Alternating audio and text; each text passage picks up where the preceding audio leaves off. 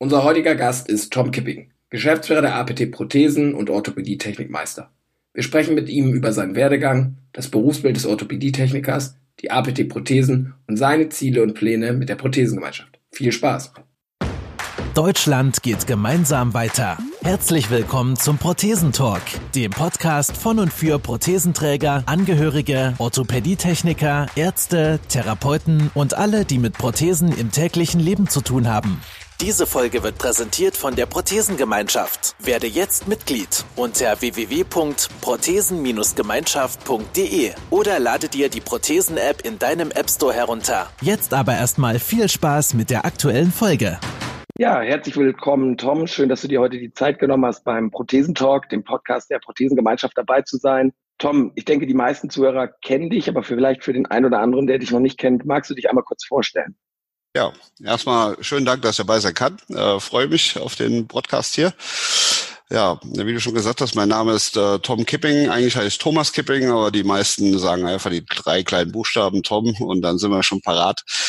Ähm, ja, bin Jahrgang 1970, habe irgendwann mal 1986 diesen wunderschönen Beruf erlernen dürfen. Ähm, damals war mir nicht klar, wie sich das alles entwickelt, aber das habe ich äh, erleben dürfen bis zum heutigen Tag und die Entwicklung ist noch nicht zu Ende. Also wenn du sagst diesen Beruf, dann äh, du bist Orthopädie-Techniker Meister. Ah, okay, ja, stimmt. Mittlerweile bin ich äh, Orthopädie-Techniker Meister, das ist richtig. Damals 86 habe ich eben die Lehre begonnen, noch als Orthopädie-Mechaniker, so hieß das damals. Und da musste man noch dreieinhalb Jahre lernen. Und seit äh, 96 habe ich dann diesen Meistertitel ähm, ja erkämpft, kann man sagen. Und ähm, wie bist du an, das, an den Beruf gekommen? Wie bist du zu dem Berufsbild gekommen? Äh, was waren deine Berührungspunkte damit? Ja, also bei mir war es eher äh, nicht so, wie das häufig der Fall ist, dass ich quasi, dass meine Eltern zum Beispiel schon Geschäft hatten. Äh, ansonsten den Beruf den kennt man ja heute auch noch nicht so ganz, äh, ganz toll. Also gibt es andere Berufe, die sind da sicherlich bekannter als der Orthopädie-Techniker. Äh, so ging es mir natürlich als junger Mensch auch und äh, wie es so ist, du willst ja immer das werden, was dein Vater so so gemacht hat. Also dem habe ich immer hochgeschaut. Äh, und der war eben ganz klassisch Maschinenschlosser und, und äh, das wollte ich auch werden. Aber äh, Gott sei Dank, sage ich heute mal, ging damals das Unternehmen, äh, wo er drin arbeitete, ähm, in Insolvenz. Also musste da eine neue Alternative dabei. Und meine Mutter, die war zu dem Zeitpunkt Steuerfachgehilfin und machte damals die Bücher von dem Sanitätshaus, wo ich gelernt habe. Und dann hat die mich darauf gebracht und ich konnte mir damals natürlich überhaupt nichts darunter vorstellen. Und ähm, ja, dann gab auch damals schon Praktikas, die man machen konnte. Und ich war damals drei Wochen in den Sommerferien in dem Laden und äh, war vom Tag eins an total begeistert. Und diese Begeisterung hat sich eigentlich bis heute nicht verändert. Bis heute, du hast gesagt 96 den Meistertitel, bis heute ist natürlich eine Menge passiert. Du bist heute Geschäftsführer von APT. Wie waren die Jahre von 96 bis heute? Wie waren die geprägt? Wie waren die Aufbaujahre? Wo steht ihr heute? Ja, also vielleicht ja erstmal angefangen, also in dem Sanitätshaus, wo ich eben meine Ausbildung machen durfte und äh, da durfte ich eben auch anschließend noch als Geselle weiterarbeiten. Das war ein kleines Sanitätshaus. Wir, ich habe immer gesagt, wir, wir wir machen alles oder wir, wir können alles, aber machen nichts richtig. Das war einfach damals so, so ein Motto. Ähm, da hat sich sicherlich heute im, im Markt schon einiges verändert seither. Weil damals war das eher normal. Du musst halt alle möglichen äh, verschiedenen Hilfsmittel musstest du irgendwie an Mann oder Frau bringen. Und naja, kann man sich unschwer vorstellen, dass äh, man in sechs, sieben oder acht Geschäftsbereichen ähm, nicht sich zu 100 Prozent auskennen kann. Mein Fokus lag eigentlich schon immer auf der Prothetik. Äh, das ist einer der sieben oder acht Bereiche, die es bei uns gibt im Berufsfeld. Und ähm, das hat mich immer fasziniert. Und 96 ähm, habe ich eben mich dazu entschlossen, den Meisterbrief zu machen natürlich irgendwie nicht äh, wirklich um mit dem Ziel, mich selbstständig zu machen, sondern ähm, ja, damals war ich im zarten Alter von 26 und habe gedacht, wenn du es heute nicht machst, machst du es wahrscheinlich nie mehr. Und das war eher so der Grund, warum ich es überhaupt getan habe. Ähm, interessanterweise haben sich natürlich danach mit dem Meistertitel ganz neue Perspektiven beruflicherseits aufgetan. Ich habe dann mein beschauliches Sanitätshaus verlassen und durfte damals äh, für vier Jahre bei einem großen Krankenhausträger ähm, im Sanitätshaus arbeiten, hatte die Aufgabe dort, ähm, die Abteilung Orthopädietechnik aufzubauen. Ja, und äh, damals dachte ich, Mensch, äh, super, super Gelegenheit, weil die hatten eben eigene Krankenhäuser und äh, ja, dann war meine Vorstellung, du rauchst da rein, erklärst dem Chefarzt, hey Kollege, wir sind Kollegen, wir arbeiten jetzt zusammen. Ja, und das war halt nicht so. Da habe ich halt die, die harte Realität ja damals schon kennengelernt, wie das eigentlich im Krankenhaus Wesen und Geschäft abgeht. Und das fand ich ja sehr, sehr zermürbend zum Teil, weil ich einfach sehr schnell feststellen musste, dass die, die reine berufliche oder handwerkliche Qualität da eigentlich wenig gezählt hat, sondern eher, ja, ich will es mal vorsichtig ausdrücken, die, die persönliche, ähm, naja, wie soll ich sagen, also die, die persönliche Nähe zu den einzelnen Entscheidern, die war halt äh, da schon entscheidend. Und ähm, damals hat mein Arbeitgeber das natürlich forciert, weil da war klar, dass das äh, mein Hauptjob es sein sollte, genau diese Entscheider für uns zu begeistern, dass wir eben die schönen Aufträge kriegen aus den Häusern. Das habe ich auch eine Weile gemacht, habe sicherlich viel dabei gelernt auf dieser Seite. Aber irgendwie ging mir dann schon meine eigentliche Berufung ab. Das heißt also, ich hatte wenig Zeit, mich um tatsächlich Prothesenversorgung zu kümmern und ähm, ja, das störte mich. Dazu kam äh, eine ganz interessante Geschichte, dass ähm, ja einer meiner Kunden zu der Zeit eben äh, ein gewisser Heinrich Popov war. Der eine oder andere wird den vielleicht dann später nochmal im Fernsehen gesehen haben als äh, paralympischen Athleten und in irgendeiner Tanzshow. Äh, aber damals war Heinrich eben noch ein ganz junger Kerl und äh, ich hatte einen Kontakt äh, zu Bayer Leverkusen durch meinen Fußball und wusste, dass es dort eine Behindertensportabteilung gibt. Und äh, Heinrich hat, war immer sehr, sehr in, in Bewegung. Und äh, als ich dann irgendwann zu ihm sagte, hör zu, wenn du das mal richtig machen willst, kann ich den Kontakt nach Leverkusen herstellen, hat er das auch in Anspruch genommen. Und dann sind wir so, ich glaube, da war der 15 oder 16 das erste Mal gemeinsam nach Leverkusen gefahren. Und äh, ja, ich dachte damals, äh, da gibt's bestimmt ihren begnadeten Kollegen oder Kolleginnen in Leverkusen, die diese tollen Sportprothesen für die damals schon erfolgreichen Athleten herstellte, aber dem war nicht so. Ja, und dann äh, war das natürlich für mich sowas wie eine Chance, dass ich, äh, ja, auch vom, vom, vom Typ her bin ich jemand, der einfach sagt, äh, ich habe Mut zur Lücke, also ich sage, wenn ich etwas nicht weiß oder kann. Aber ich bin dann auch motiviert, es zu lernen oder lernen zu wollen. Und das, das ist eigentlich das, was mich damals angetrieben hat. Ich habe sehr, sehr viel Freizeit verbracht, um mich mit dem Behindertensport, explizit den Sportprothesen auseinanderzusetzen. Und ja, letzten Endes kam dadurch äh, so eine Art Konzeptidee zu, zustande. Und die stellte ich damals dann eben meiner, meiner Geschäftsleitung vor.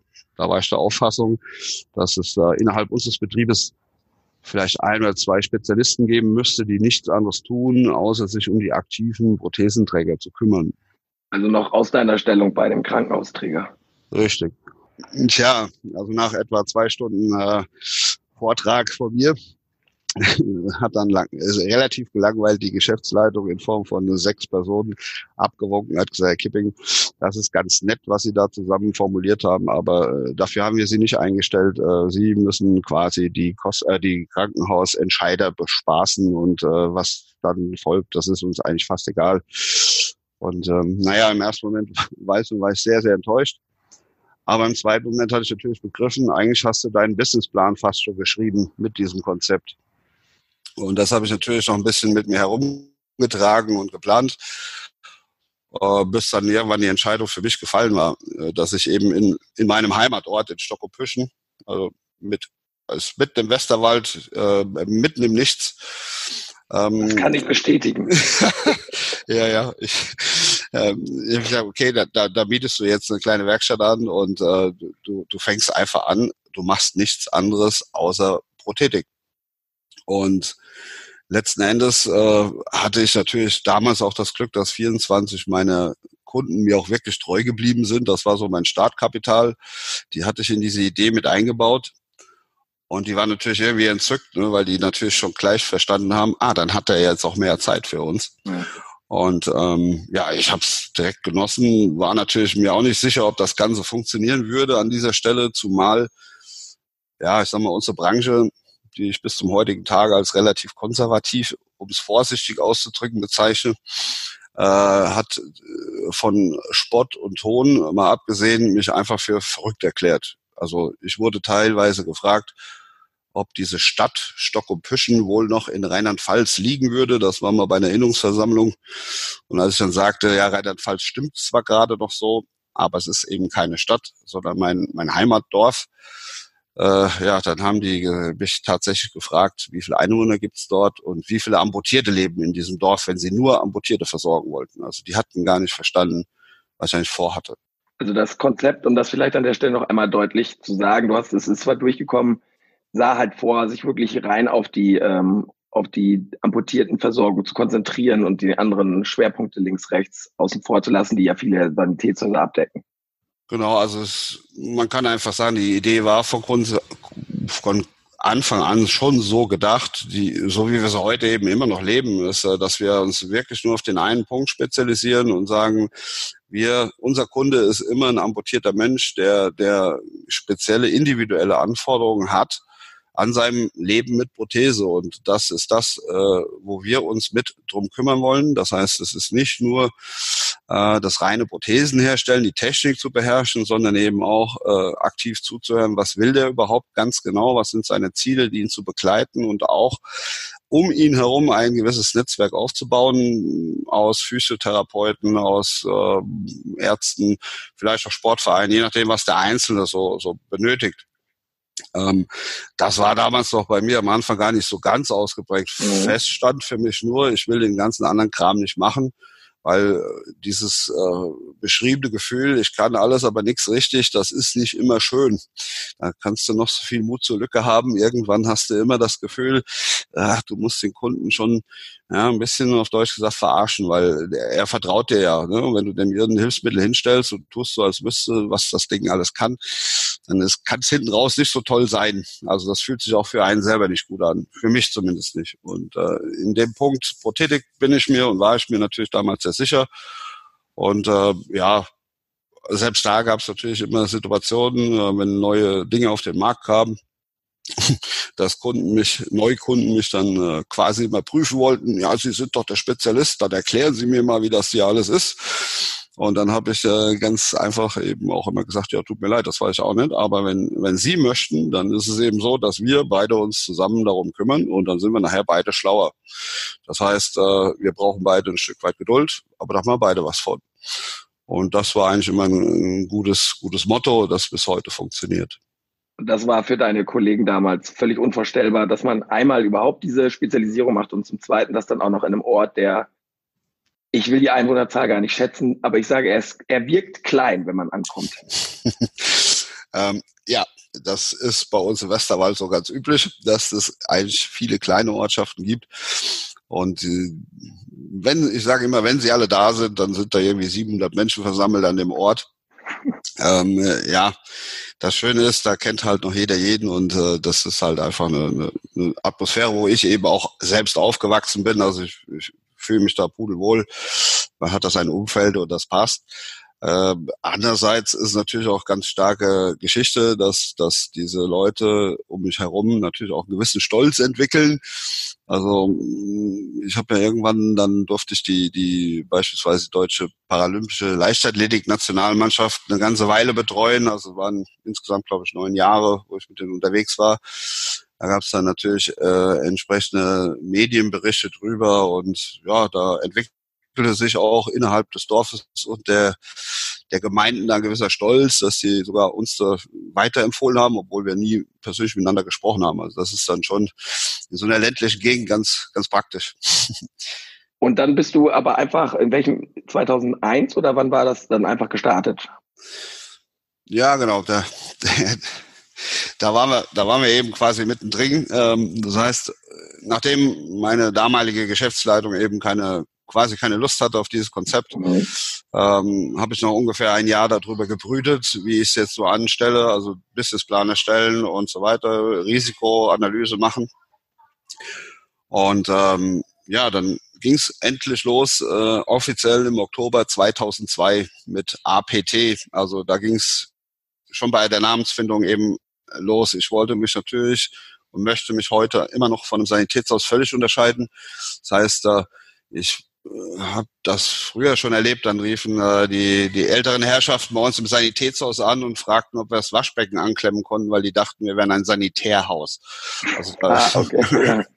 Also da, da hatte ich natürlich von vornherein gar keine Lust zu und äh, habe dann gedacht, okay, was machst du? Du machst Prothesen, ähm, da ist Technik dahinter und äh, du willst die Leute aktivieren. Also kamen dann diese drei Buchstaben raus, aktiv, Prothesen, Technik. Das war so der erste Gedanke, den wir dann auch viele, viele Jahre gelebt haben. Ähm, ja, der führte auch wirklich dazu, dass, dass äh, ja von sehr weit her halt die Kunden uns wahrgenommen haben. Ah, da ist jemand, der sich darauf konzentriert, der nichts anderes macht, der mit Sportprothetik zu tun hat. Und ähm, das ähm, ließ sich total gut an von Anfang an. Also ich hatte 24 Kunden am Anfang, die erstmal äh, für mich die Werbung übernommen haben. Also ich hatte mhm. null Werbung am Anfang und hatte nach genau sechs Monaten schon 50 Kunden. Also hat quasi jeder einen mitgebracht. Und damals gab es eben noch nicht diese Vernetzung in Form von Facebook und Instagram, wie es heute so gibt, sondern ich äh, glaube, da ging noch mehr über äh, Telefon oder persönlichen Kontakt.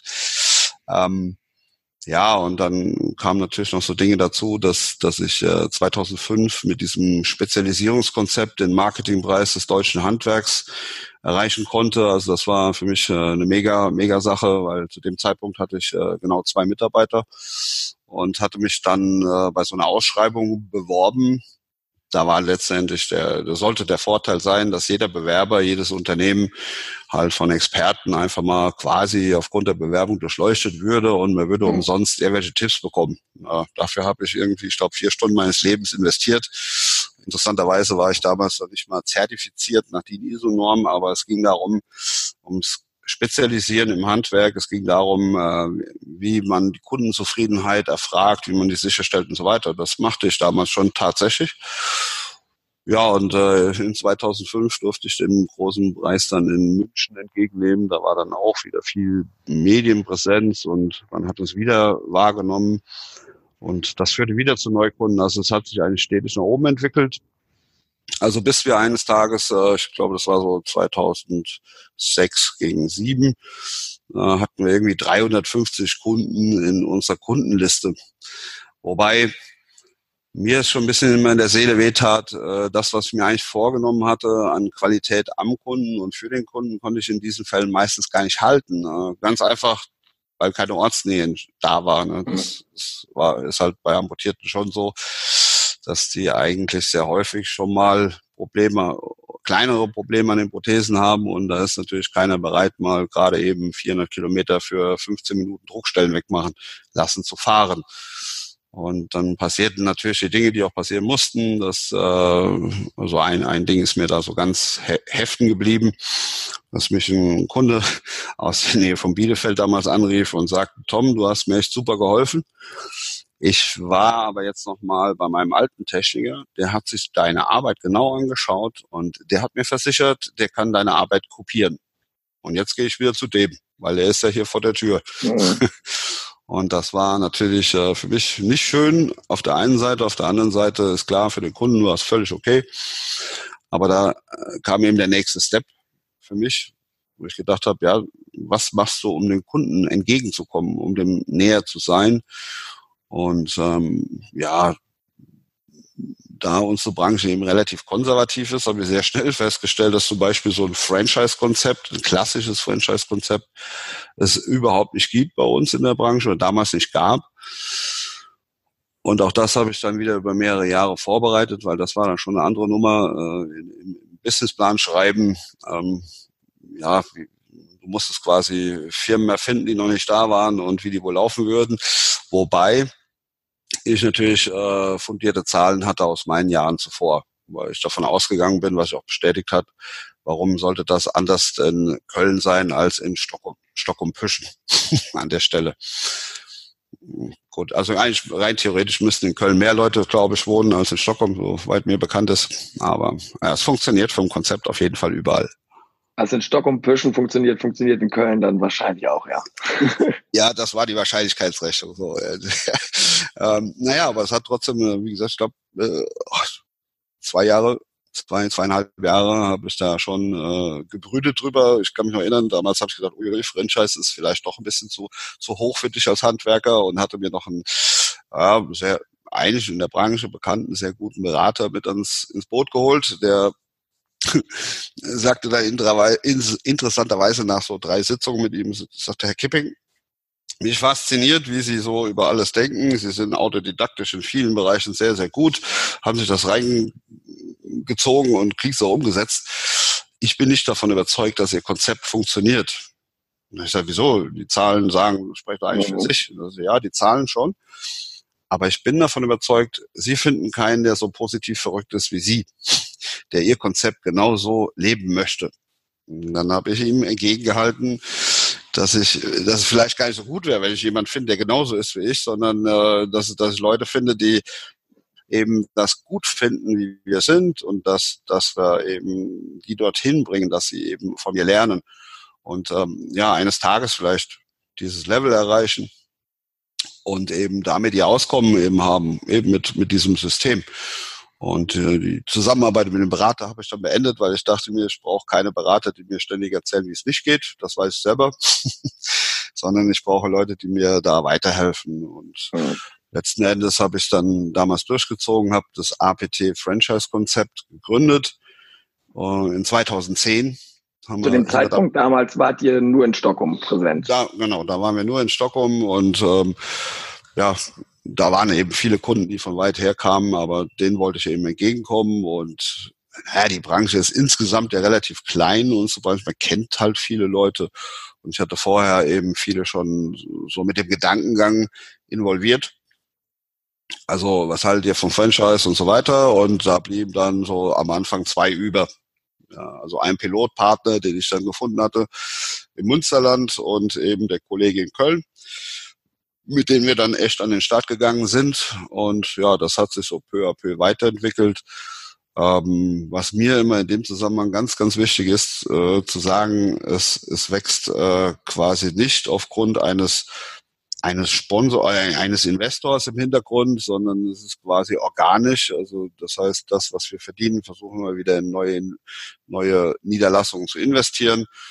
Ähm, ja, darüber hinaus haben wir dann in 2017 noch ein neues Konzept dazugenommen, weil wir festgestellt haben, dass wie in anderen Branchen auch, in unserer Branche die Bereitschaft zur Selbstständigkeit nachgelassen hat. Also dass viele junge Meisterinnen Meister lieber das Risiko scheuen und sagen, na, ich bleibe lieber in Festanstellung, habe weniger Verantwortung, kriege ausreichend mein, mein Gehalt.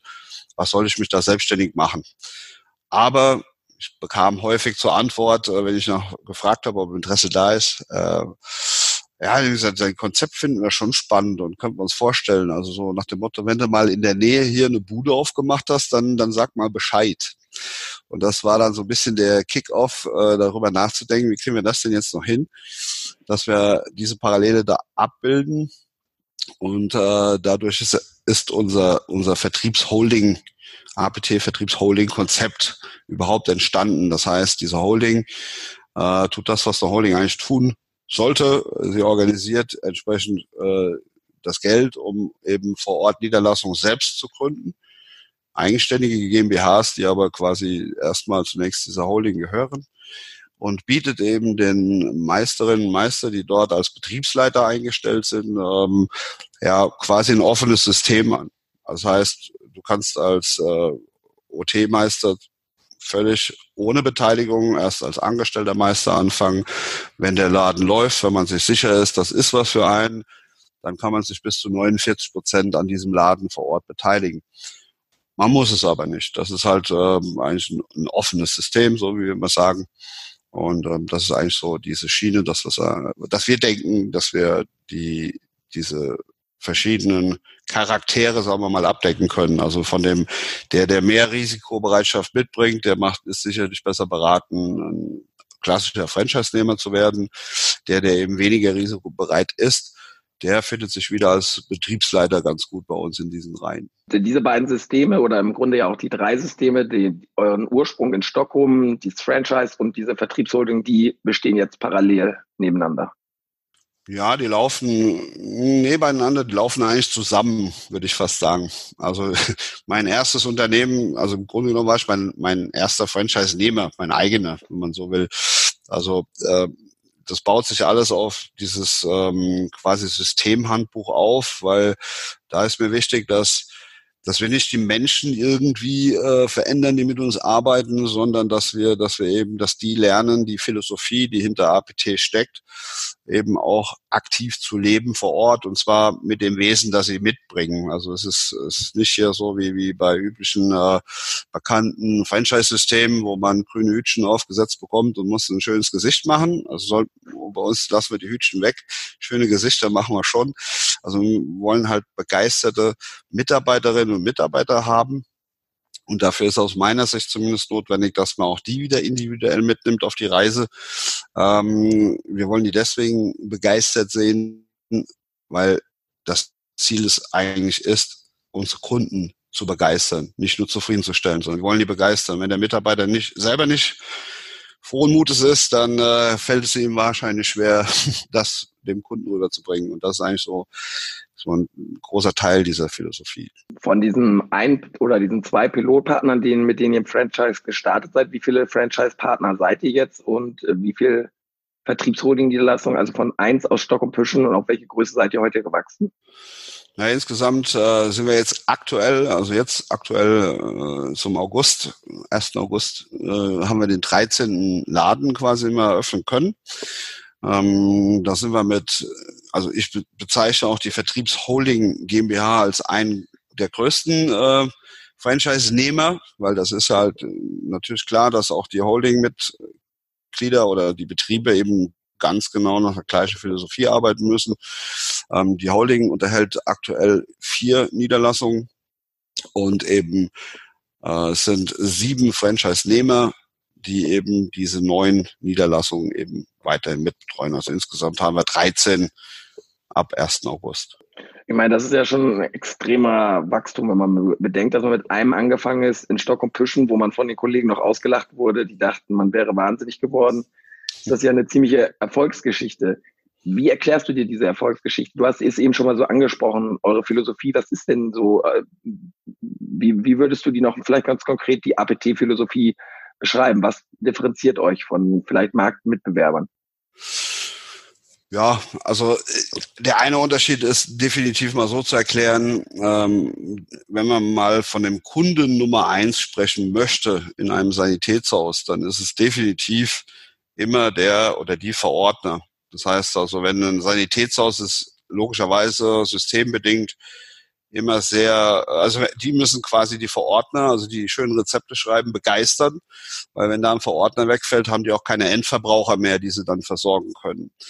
Ähm, bei uns ist es so, unser Kunde Nummer eins ist immer ein Mensch mit einer Amputation und nicht irgendein Verordner oder ein Krankenhaus es macht auch für, für uns Spezialisten gar keinen Sinn, ein Krankenhaus aktiv akquirieren zu wollen, weil Krankenhäuser brauchen tatsächlich Sanitätshäuser, die so viel Sortimenter, die quasi einen Ansprechpartner haben, dass alles möglichst schnell geht.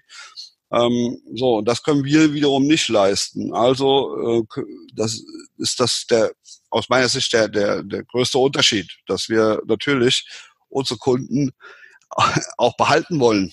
Das heißt, äh, da kommen nicht einfach so neue wieder nach aus ihrem Krankenhaus, sondern wir sind auf die begeisterten Kunden angewiesen, die wir eben versuchen, mit unserer Arbeit, mit unserer Dienstleistung zu begeistern. Äh, zum einen, weil wir natürlich wissen, dass die dann auch wieder weiterempfehlen und wir wieder neue Kunden dadurch bekommen. Ja, und zum anderen ist es meistens so, dass sie dann eben so gut wie es geht ein Leben lang uns erhalten bleiben und wir denen. Und ähm, da ist es natürlich, liegt es in der Natur der Sache, dass wir uns da ganz andere, ähm, ja, sagen wir mal, Arbeit machen im Gesamten mit den Kunden, die wir haben. Das ist der eine Punkt. Der andere ist der, dass wir natürlich viel, viel mehr Zeit mitbringen. Und das gibt wiederum dieses System her. Denn ich habe eines Tages mal für mich festgestellt oder mich hinterfragt, was ist eigentlich wichtig? Was interessiert tatsächlich meinen Kunden? Was ist denn wichtig an meiner, an meinem Tagesablauf, den ich habe? Und dann habe ich mir die Frage gestellt, ist dem Kunden es wichtig, wer die Kostenvoranschläge schreibt in meinem Haus? Mhm. Nein. ist dem Kunden es wichtig, wer die Prothese, wenn sie denn vorher anprobiert wurde mit Testprothese, mit allem Pipapo, der, ist es dem Kunden wirklich wichtig, wer diese Prothese im Hintergrund fertig baut. Ganz klares Nein. Also dem Kunden ist aber wichtig, dass er seinen Techniker des Vertrauens immer ansprechbar hat. Das heißt, wir haben also viele Dinge, eigentlich fast, fast alle, äh, die dem Kunden keinen direkten Mehrwert bringen, zentralisiert. Ähm, das wiederum hat einmal einen betriebswirtschaftlichen Hintergrund. Es braucht sich halt nicht jeder äh, jemand ins Büro zu setzen in jeder Niederlassung. Wir haben also nicht 13 Büroangestellte, die Kostenvoranschläge schreiben, sondern wir haben halt nur drei, die das tun, aber für alle. Die machen den ganzen Tag nichts anderes, deswegen sind die da hoch professionalisiert. Und das wiederum gibt unseren Kollegen vor Ort die Zeit, sich mehr den Kunden zu kümmern. So ist es eben mit anderen Dingen auch. Das ist mit Marketing so, das ist mit, mit der Buchhaltung ist es so. Also es sind so viele Dinge, die den Endverbraucher überhaupt nicht interessieren. Und das ist das, was wir zentralisieren können. Das ist ein betriebswirtschaftlicher Vorteil, aber vor allen Dingen auch ein Vorteil für den Kunden selbst, weil dadurch der Techniker vor Ort relativ entspannt sich viel mehr Zeit nehmen kann für den Einzelnen, um diese individuellen Lösungen überhaupt finden zu können. Weil wenn du nur 10 Minuten oder 20 Minuten Zeit mit einem Kunden verbringst, ähm, ja, wird schwierig rauszufinden, was ist eigentlich wirklich sein Ziel. Du beschreibst ja jetzt sehr stark, wie ihr die ganze, das Ganze lebt und ähm, also eure Philosophie absolut den Fokus auf den Amputierten und den Amputierten als Kunden zu verstehen zu legen. Wie würdest du denn eure Branche an sich auch beschreiben? Ist die, hat die sich auch in den letzten Jahren stark gewandelt? Ist es einfacher geworden? Ist es schwieriger geworden? Ja, also ich meine, da, da hat sich selbstverständlich hat sich wie in allen anderen Branchen auch vieles getan. Ähm, wenn ich überlege, 1986 äh, angefangen, äh, da gab es die ersten Computer am Markt und äh, ich war nie ein, Fan davon, ähm, zumindest in der Zeit nicht und äh, habe gedacht, Mensch, du hast noch einen Beruf gelernt, da wird das nie, nie zum Einsatz kommen, das Thema. Äh, weil wir damals sogar noch ganz, ganz viele Holzprothesen bauen mussten und gebaut haben für die damals noch lebenden Kriegsversehrten. Ähm, damals war die Struktur eigentlich immer die gleiche. Das heißt, irgendein Krankenhaus hatte in der Nähe irgendein Sanitätshaus und dann wurde dort zusammengearbeitet. Ähm, und ja, es gab keinerlei Werbung, die Sanitätshäuser machen mussten weil es gab auch wenig Konkurrenzgedanken untereinander. Es war klar, dass das so bisschen regional irgendwie immer irgendwo geregelt war. Ähm, das veränderte sich relativ schnell, als man dann eben mobiler wurde. Und das ist natürlich auch ein Teil, war das Internet oder E-Mails, Schreiben, äh, Homepages, was auch immer. Ähm, dass nicht nur die, der eine oder andere Techniker mobiler wurde, sondern auch der eine oder andere Kunde oder der eine oder andere Verordner. Und ich kann mich noch sehr gut erinnern, so Anfang der 90er Jahre ging das los, dass, dass ein Orthopäde bei uns damals im Ort, äh, wo ich gearbeitet habe, meinen Chef anrief und sagte ganz eiskalt, pass auf, äh, wir haben ja jahrelang gut zusammengearbeitet, also ich habe dir immer meine Patienten geschickt, du hast sie gut versorgt, alles schön. Aber ich habe jetzt ein Angebot von einem Unternehmen aus der Nähe, ähm, für jeden Fall, den ich rüberbringe, habe ich einen Anteil dran. Wie sieht das denn bei dir aus? Und dann hat mein Chef damals entrüstet aufgelegt und gesagt, also dieses berühmte Wort mit A am Anfang hat er halt nicht gemacht.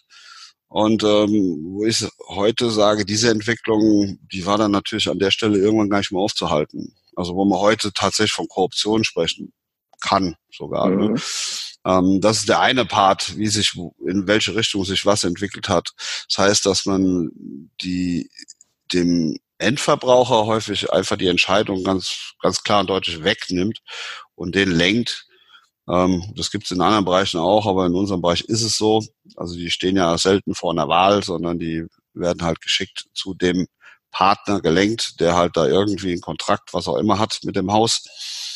Ähm, das ist eine Entwicklung, die, die hat stark zugenommen aus meiner Sicht, trotz des, äh, der Übernahme des Antikorruptionsgesetzes ins Strafgesetzbuch. Also es gab bis jetzt noch keine Fälle meines Wissens, die an die Öffentlichkeit ge gelangt sind. Ich glaube, es hat auch einen gewissen Hintergrund, weil äh, ich bin sogar sicher, dass die, die Kostenträger das im Hintergrund wissen. Aber wenn die das jetzt alles auffliegen lassen würden, dann gäbe es mit Sicherheit eine riesen Versorgungslücke an der Stelle, weil dann müssten ja rigoros eigentlich naja, ein Großteil der Sanitätshäuser vom Markt entfernen. Und dann wäre die Frage, wer würde das jetzt weiter versorgen? Das ist die eine Richtung. Die andere, die ich da mit gewisser, insgesamt mit Sorge etwas betrachte, ist, dass die Industrie, die uns eigentlich beliefert, sich auch extrem in den Endverbrauchermarkt rein eingeklinkt hat. Äh, das heißt, nicht nur, dass die aktiv auch wieder über die digitalen Medien ähm, Endverbraucher beeinflussen, was ja auch auf der einen Seite eben sein gutes Recht ist, ein Produkt zu bewerben, das ja nicht nichts Schlimmes. Ähm, aber was halt auffällig ist, dass immer mehr die Zulieferindustrie, auch große Sanitätshausketten, entweder in Beteiligung dort zu finden ist oder halt tatsächlich auch große Sanitätshäuser schon übernommen hat. Und dann braucht man eigentlich nur irgendwie mal zusammenzurechnen, was da hinten rauskommen wird. Das heißt, wir haben heute eine viel, noch haben wir eine Vielfalt an, an gewissen äh, Lieferanten, die verschiedene Lösungsmöglichkeiten bieten. Aber wenn die nicht alle irgendwie unterkommen in Sanitätshäuser, dann verschwinden die einen auf dem Markt und die anderen werden eben den Markt diktieren. Das ist zumindest meine Auffassung, was die Zukunft angeht. Für uns, für APT ist das jetzt noch nicht mal ein Nachteil, weil wir haben von Anfang an gesagt, wir können nicht mit einem Lieferanten alleine diese Lösungen bieten, sondern ähm, die meisten Lieferanten haben natürlich gute, gute verschiedene Lösungen und die müssen wir kombinieren können. Und ich habe von Anfang an die Philosophie auch da in der Richtung getragen, habe gesagt, es nutzt mir nichts, wenn ich jetzt just im Moment etwas mehr Prozentpunkte von dem einen Lieferanten bekomme, nur weil ich alles bei dem bestelle, aber dafür riskiere, dass mein Endverbraucher schlecht versorgt ist. Äh, das nutzt mir an der Stelle gar nichts. Also lieber verzichte auf die Punkte das tue ich, tun wir auch. Aber unser Endverbraucher ist halt happy. Äh, das, das hat für uns einen wesentlich größeren Mehrwert an der Stelle. Denn, wie ich eben schon sagte, unser Ziel ist, die Kunden zu begeistern. Und da zählt das eben auch mit dazu. Ähm, das würde für mich oder für uns bedeuten, dass wir eigentlich in eine ganz gute Zukunft reinschauen. Wenn sich die Entwicklung so weiterentwickelt, wie sie sich jetzt andeutet, dann werden es immer mehr unzufriedene Prothesenträgerinnen und Prothesenträger geben, die eben auf der Suche sind nach der individuellen Lösung, die natürlich durch dieses Konstrukt relativ eingeschränkt wird. Und das ist das, wo wir uns schon drauf äh, quasi vorbereiten. Bevor wir da vielleicht gleich nochmal ganz kurz darauf eingehen, auch worauf ihr euch vorbereitet, wie auch du eure Zukunft siehst, was du da vielleicht noch geplant hast. Die Frage, wir, sprechen ja in Deutschland mal viel über Berufe, die wegfallen. Wie siehst du euren Beruf? Ist das ein Beruf mit Zukunft? Definitiv äh, sage ich ja, aber man muss halt genau schon hinschauen, in welchen Bereichen. Also auch da kommen wir wieder in die digitale, auf die digitale Welt zu sprechen. Der früher gab es noch den Bandagistenberuf, den man dann irgendwann zum Orthopädie-Techniker oder Mechaniker dazu gefügt hatte. Ähm, so, und der Bandagist hatte sehr viele Aufgaben im Bereich, eben wie der fast der Name schon sagt, Bandagen, äh, Orthesen, Leibbinden und so ein Zeug zu machen. Ja, wenn du heute ins Netz gehst, äh, gehst du halt ins Internet Sanitätshaus, da brauchst du schon mal fast gar nicht mehr aus der Haustür zu gehen. Also da würde ich ein bisschen aufpassen in der Richtung. Aber alles, was äh, so wirklich mit handwerklicher Leistung zu tun hat, das lässt sich nicht wirklich komplett ersetzen. Auch wenn wir heute mit modernen äh, Dingen arbeiten, schon, heute schon mit Scans arbeiten und mit, mit äh, ja, 3D-CAD-Programm, weiß der Henker was, das können wir alles tun. Aber die ersetzen eben nicht äh, dieses, diese Situation am Kunden direkt. Also ich habe zwar ein Produkt, aber das bedeutet nie, dass es wirklich passt. Und das ist eigentlich das Spannende an unserem Beruf, aus meiner Sicht, dass man eben ja sehr viel Einfühlungsvermögen mitbringen muss. Man muss Empathie mitbringen. Das heißt, man muss irgendwie in der Lage sein, auch aktiv zuzuhören, um die richtigen Lösungen rauszufinden. Und man braucht eine ganz gehörige Portion ja, Mut zur Ehrlichkeit, nenne ich das mal. Also ähm, man muss schon immer klar und deutlich auch dem seinem Kunden ins Gesicht sagen, dass das, was er sich da gerade vorstellt, eben aus welchen Gründen auch immer nicht geht. Ähm, ja, Ansonsten, um die Frage zu beantworten, ja, ich finde, das ist ein, definitiv ein, ein, Beruf für die Zukunft. Ähm, die Menschen werden, wie wir wissen, demografisch gesehen immer älter. Äh, das heißt nicht, dass die auch im Alter noch so topfit sind, wie sie jetzt äh, glauben zu sein. ähm, das bedeutet, je älter die Leute werden, umso, umso mehr äh, Diabetesfälle gibt's, umso mehr Amputationen gibt's und etc. Also das, das wird nicht einfach mal so aufhören. Ähm, sicherlich werden die Methoden andere werden, die man dann anwendet, aber das äh, ist ja in anderen Berufen auch so. Also aus deiner Sicht absolut ein Beruf mit Zukunft, aber auch ein Beruf im Wandel. Du, du hast es eben auch angesprochen, Digitalisierung, äh, technische Innovation auch in eurem Beruf absolut ähm, vorhanden werden, absolut stärker. Ihr selber nutzt die ja auch sehr stark, so ermöglicht es euch ja auch diese Zentralisierung, diesen Datenaustausch und alles. Wo siehst du denn eure Zukunft? Ähm, was, was habt ihr als APT mit vor? Ihr seid jetzt ja auch die, die diese ähm, Prothesengemeinschaft mit angestoßen haben. Was sind da eure Zukunftspläne? Ja, zunächst mal diese, diese Prothesengemeinschaft anzustoßen, das, das ist ein mega, mega tolles Projekt. Denn ich weiß aus vielen, vielen Gesprächen, die ich immer wieder in den letzten, ja, sagen wir mal, 18 Jahren meiner Selbstständigkeit geführt habe, dass, dass die Denkweise, die wir voranschieben, dass die gar nicht falsch ist und dass viele, viele Betroffene zum Beispiel das, das einfach unterstützen und mir immer wieder gesagt haben, ja, schade, dass du so weit weg bist. Also ich meine, du sagtest eben, drei ist ja eine tolle Entwicklung. 13 äh, von, von 0 auf 13 ist, ist toll. Aber äh, da dürfen wir ja nicht von der Flächendeckung in Deutschland reden. Aber das ist unser Ziel. Wir wollen gerne dorthin kommen. Und die Prothesengemeinschaft als solches, die geht eher in die Richtung, dass man sagt, wir bieten hier die Plattform, um, um eben, dass da sich die richtigen Leute unterhalten können. Und die richtigen Leute meine ich damit natürlich äh, sich untereinander die richtigen Tipps zu geben. Ich denke mal, wir, ich hoffe, dass wir da nicht die, die selbst ein Einzeldarsteller äh, ständig drin sehen können, weil das weiß ich halt äh, auch aus den Gesprächen raus, dass dass es gibt's halt, das ist auch okay für die Leute, die sich die die besondere Leistung mit ihren Prothesen zum Beispiel machen, aber das ist ja nicht das, was äh, die Allgemeinheit eigentlich so interessiert oder vertritt. Wir, uns geht es eher darum, dass man sich über die tatsächlichen alltäglichen Dinge austauscht.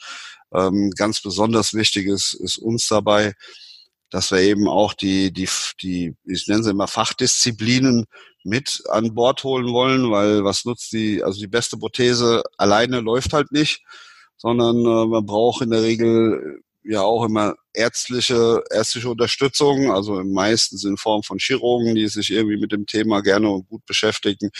Ähm, Physiotherapeutinnen und Therapeuten sind da ganz, ganz stark gefragt. Ähm, aber auch Sportvereine, die sich eben mal öffnen wollen und sagen, Mensch, wir sind zwar kein Behindertensportverein, aber es interessiert uns, wie, wie funktioniert das? Und da habe ich eben die große Hoffnung und da bin ich nicht nur Hoffnung, ich bin davon überzeugt, dass dieses Medium eben genau das tut, was wir eben drüber geschrieben haben, gemeinsam Deutschland weiter bewegen.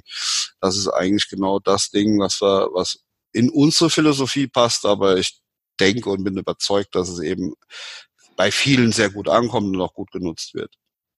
Dann ähm, kommen wir auch schon zum Ende. Ich habe noch eine Frage. Du hattest gesagt, APT, ihr seid gestartet als Aktivprothesentechnik. Ihr habt ja, glaube ich, da auch ein Rebranding gemacht. Wofür steht APT heute, neben all den Themen, die du gesprochen hast, aber ganz konkret? Ja, das ist ein guter, guter Einwurf von dir, weil das, das war, also APT, Aktivprothesentechnik, okay.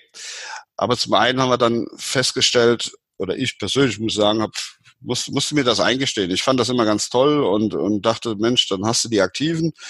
Aber es kam, äh, wie es kommen musste. In unserem schönen, beschaulichen Westerwald, wo wir eben ja auch schon drüber gesprochen haben, kam eines Tages mal ein amputierter, ich nenne jetzt mal liebevoll Opa, äh, bei mir in den Laden rein und sagt zu mir, Junge, wenn ich gewusst hätte, dass du normale Prothesen baust, da wäre ich vor drei Jahren schon gekommen. Ich dachte, du baust nur Sportprothesen.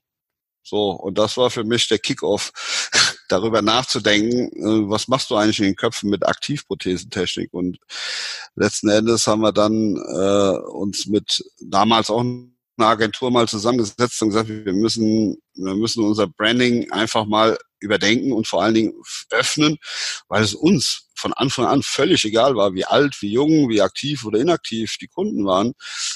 Ich war sogar eher der Meinung, wenn die sehen, dass du Sportprothesen bauen kannst, dann kommen die doch erst recht, so ein bisschen diesen Formel-1-Vergleich. Damit hatte ich geliebäugelt. Das heißt, wenn, keine Ahnung, äh, Ferrari halt einen tollen Formel-1-Flitzer baut, dann steigen die in ihre Verkaufszahlen.